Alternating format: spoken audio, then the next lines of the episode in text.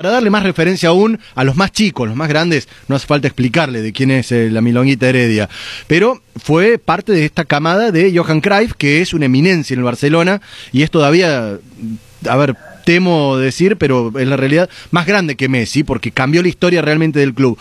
Como ídolo, como, como persona que ha vestido la casaca, ¿cuál es el impacto de la relación tanto con el club como con el hincha catalán. Bueno, eso es, eso es este, lo, lo, difícil, que hay gente que puede estar a favor, hay gente que puede estar en contra.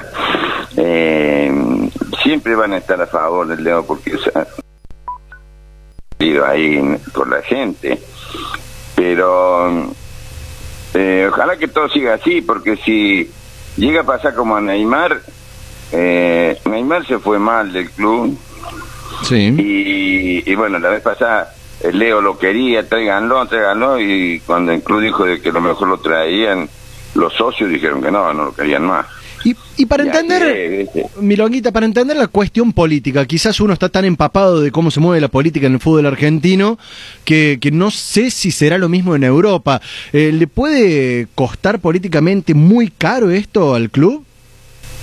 Y sí, puede ser puede costarle caro al club. Pero por eso habría que ver bien si, si Leo tiene un año más de contrato, como dicen que tiene un año más, eh, va a tener que cumplirlo. Va a tener que cumplirlo, porque eh, si no, no va a poder jugar en ningún lado.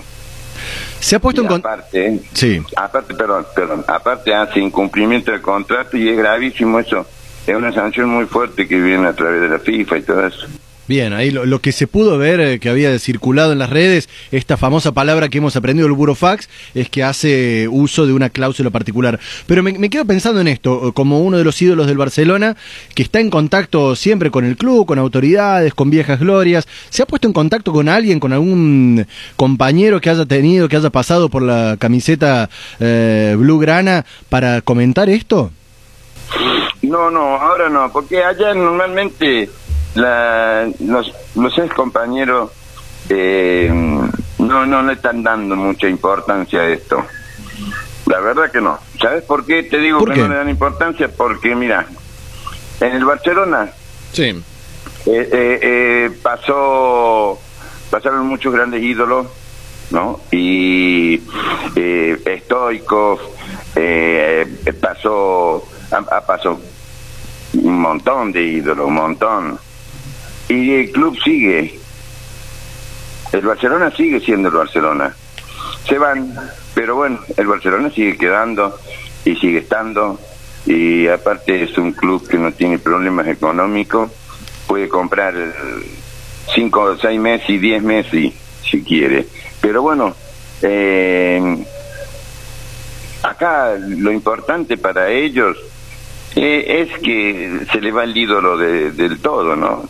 Yo aparte pienso de que el Leo no, no, no está siendo el Leo de antes, pero yo tengo los por qué también para mi forma de ver las cosas. ¿Por qué? De, y bueno, porque antes tenía eh, Xavi por la derecha, Iniesta por la izquierda y en el medio busqué. Y adelante de esos tres estaba él hacían lo que querían, cuatro esos hacían lo que querían.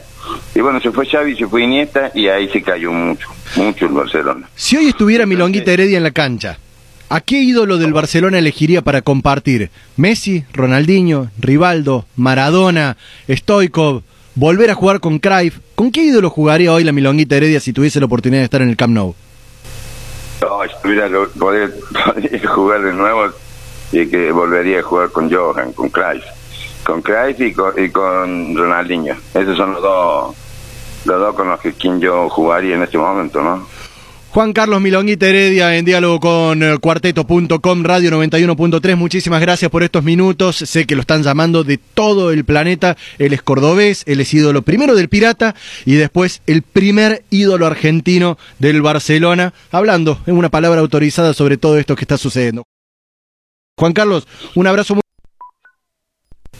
Gracias, igualmente. Eh, eh, gracias por tenerme en cuenta. Hasta ah, pronto. Hasta luego. Tómate un respiro.